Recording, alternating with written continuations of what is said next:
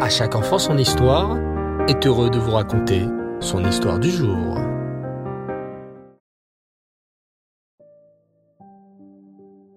Bonsoir les enfants. Et vous allez bien? Baruch Hashem. Dehors, le froid a pointé son nez, alors il faut bien se couvrir pour rester réchauffé. Mais savez-vous ce qui peut aussi nous réchauffer? La Torah, bien sûr. Alors installez-vous avec moi pour un nouvel épisode des Sages du Talmud, et pas des moindres, puisque ce soir, il s'agit de Rabbi Akiva. Vous avez tous, je suis sûr, entendu parler de lui, de comment il a appris la Torah, alors qu'il était déjà âgé, de tous les grands élèves qu'il a eus. Bon, laissez-moi vous rafraîchir la mémoire. Akiva ben Yosef était un berger chez le riche Kalba Savoie. Il s'occupait des animaux, de les faire paître, et en prenait soin comme si c'étaient ses animaux. Par contre, en Torah, il ne connaissait rien, même pas le Aleph-Bet, l'alphabet. La fille de Kalba Savoie, Rachel, aperçut ce jeune homme et vit directement en lui un très grand potentiel de Talmid Racham. Elle alla voir son père et lui dit Papa, papa, je désire épouser Akiva. Le berger Ma fille, tu es folle. Il ne connaît rien en Torah et n'a pas un sou de côté. Il est hors de question que tu te maries avec lui. En tout cas, sache que si c'est le cas, je ne te donnerai pas une pièce d'argent. Malgré tout, Rachel se maria avec Akiva. Et une vie de pauvreté commença. Elle alla voir son mari et lui dit Avant le mariage, tu m'as promis que tu étudierais la Torah. Alors il est temps de commencer. Mais Akiva lui répondit Enfin, Rachel, j'ai quarante ans, je suis trop vieux pour commencer à étudier, c'est difficile. Elle amena alors devant une source et lui montra un trou dans une roche. Tu vois ce trou? C'est l'eau qui est tombée petit à petit au même endroit, qui a usé la roche jusqu'à ce qu'elle fasse un trou. Toi aussi, ce sera difficile au début, mais à force, la Torah va faire son petit trou dans ton cerveau, comme l'eau des roches, et ton esprit s'ouvrira à la Torah. Mais, continua Akiva, si j'apprends maintenant, on va se moquer de moi. Tu te rends compte devant des enfants de six ans? Rachel, qui était très intelligente, prit un âne et fit pousser une plante sur son dos. Le lendemain, elle attacha l'âne au milieu du marché et avec son mari se mit à part. Les gens regardaient curieusement l'âne. Le lendemain et le surlendemain, il y avait encore plus de monde qui rigolait de cet âne, se moquait de lui. Mais au bout du quatrième jour, les gens s'étaient habitués à cet âne. Rachel dit alors à Akiva, Tu vois, pour toi ce sera pareil.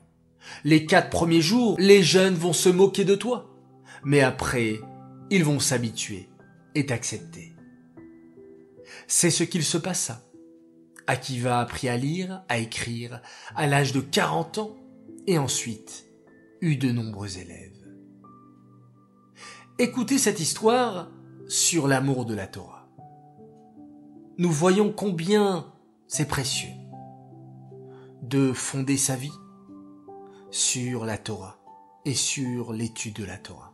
Alors, écoutez pour terminer cette histoire sur la Havata Torah, l'amour de la Torah.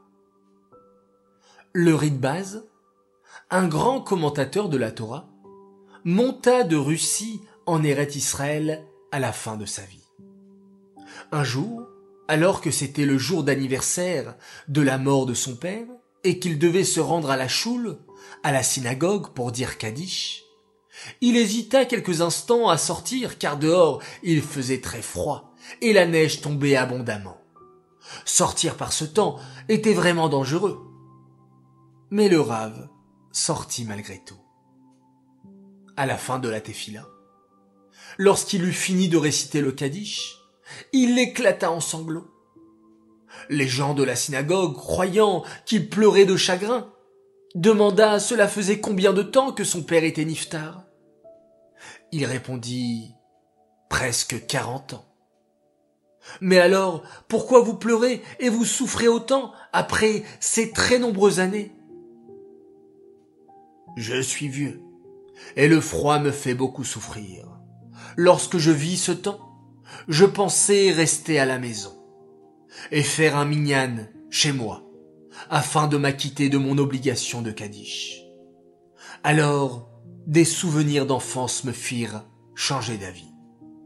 Lorsque j'étais petit, mon père investit beaucoup pour mon éducation.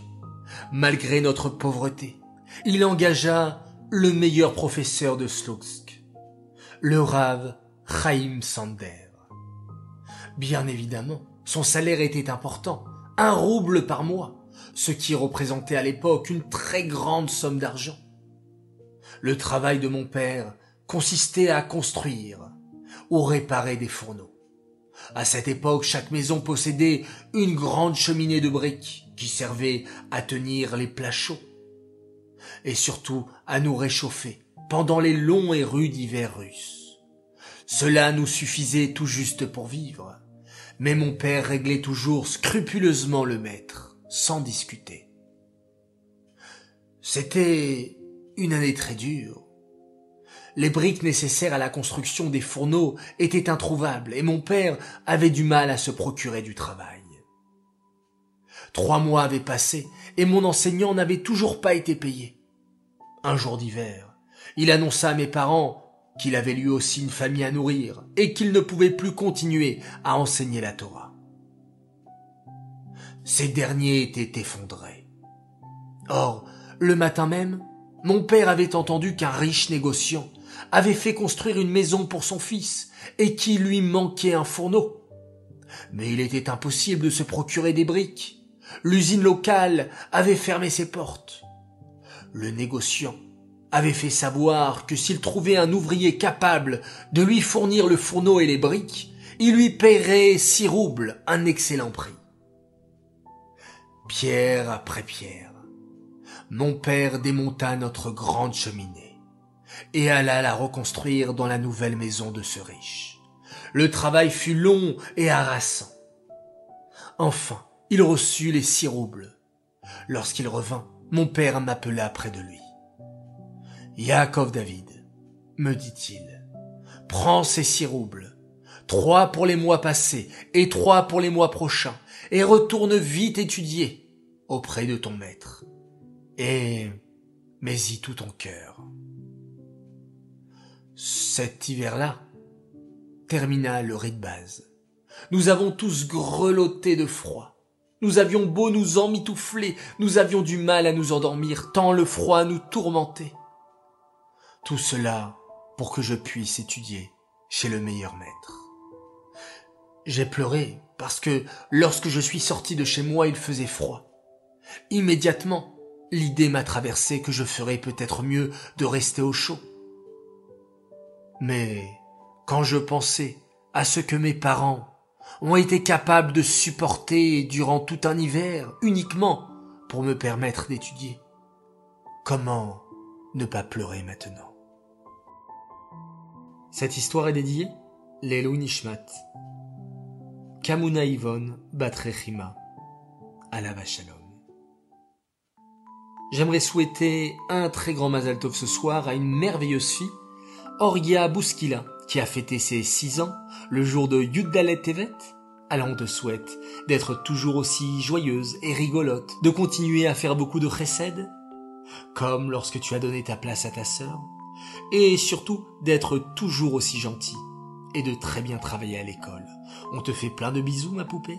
On t'aime très fort. Message de Nessia, Nachman, Yona, maman et Abba. Voilà les enfants pour l'histoire et les dédicaces. On peut apprendre de cette histoire que lorsque notre Yetzerara essaye de nous convaincre de ne pas étudier la Torah, de ne pas faire telle ou telle mitzvah, on doit lui dire non. Nous sommes plus forts que cela. On est capable de tout pour l'étude de la Torah, pour l'amour de la Torah et l'amour des mitzvot. Voilà, très chers enfants, nous allons nous quitter encore une fois avec un beau Télim, récité avec beaucoup beaucoup de kavana pour la protection du Ham Israël et pour la Géoula immédiate. Shir la Maalot, Esa Enay Eleharim, Me'ain Yavo Ezri, Ezri Me'im Adonai, Ose Shamaim Vaaretz, Aliten la Mot Raglecha, Alianum Shomrecha, Hine lo Yanum Shomer Israël. Adonai Shomrecha, Adonai Tzilecha Yeminecha. Yomam HaShemesh lo Yakeka, Veyareach balayla. Adonai Ishmorcha mikol ra, Ishmor et nafshecha. Adonai Ishmor tzetecha, Uvoecha me'ata vadolam. Laila Tov, mes chers enfants. Et on se quitte en faisant un magnifique schéma Israël.